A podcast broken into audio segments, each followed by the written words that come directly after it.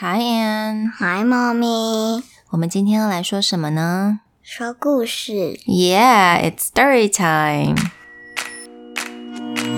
Hi, I'm Anne. I'm Mommy. Welcome to Anne and Mommy's Chit Chat, where English is. Super cool. 那今天故事是什么呢 The three billy goats gruff. Very good. 我们今天就要来讲这个故事哦。The Three Billy Goats Gruff. It's one of Anne's favorite stories, so hopefully you guys will like it too. 也就是在讲这个三兄弟，山山羊三兄弟的故事，对不对？Let's get started. This is a tale of three Billy Goat Gruff. One gray, one brown, and one white. They lived in the field and they loved to eat grass from daybreak till last thing at night. They had grass for their breakfast and grass for their lunch, and for tea they had more of the stuff. Soon there wasn't a lot of grass left in their field. Let's move on, said the billy goat gruff. Now over the stream they could see a fine meadow, as lush and as green as could be. It's time, said the youngest, to cross the red bridge, and his brothers just had to agree. 所以到故事这个地方，也就是呢，在讲这三只羊，它们平常都在吃什么？草。 Yeah，他们吃草，早餐吃草，下午茶也在吃草，对不对？结果草都被他们吃光光了，所以他们现在想要做什么呢？去找个别的地方才有更多草。嗯，那那另外一个地方在哪里呢？他们必须要经过一个什么小溪、 呀？一个小溪，小溪上面有一座桥。桥，你必须要经过那一座桥，你才能到对岸去吃更多的草。Alright, so let's see what happened. What brave billy goats, for each of them knew that under the bridge in a shack lived a horrible troll who kept watch all the time, and goat was his favorite snack. Uh oh. 那住在这桥下面的是什么？叫 troll。 troll 就是有点像长得怪怪的，像怪兽一样那种感觉。It's very mean, it's very big, it's kind of ugly. 然后他最喜欢吃什么？山羊。 Yeah, the goats are his favorite snack. While the two older billy goats packed up the tent, the youngest one said, Cheerio!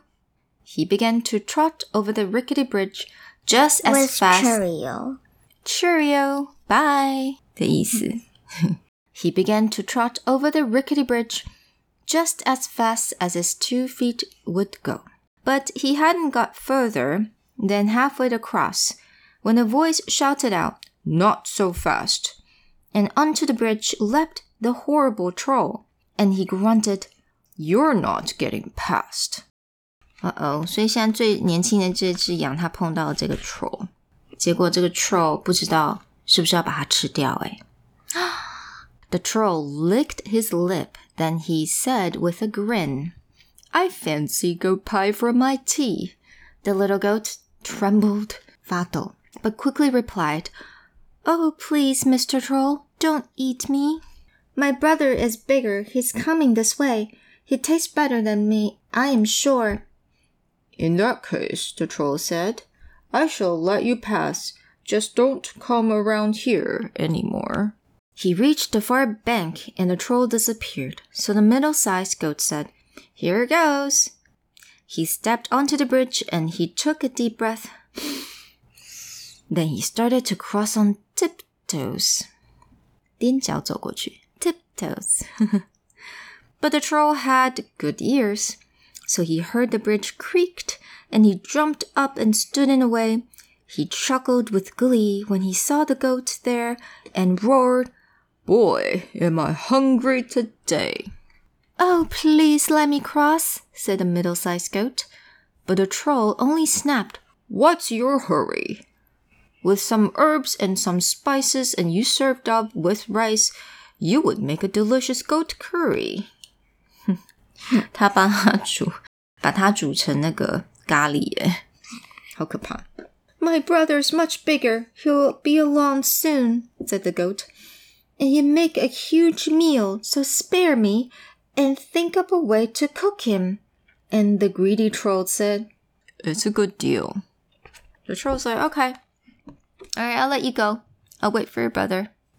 Whilst the troll went to look in his cookery book, the goat quickly went on his way. He ran to his brother, who stood in the meadow, and both of them shouted, Hooray!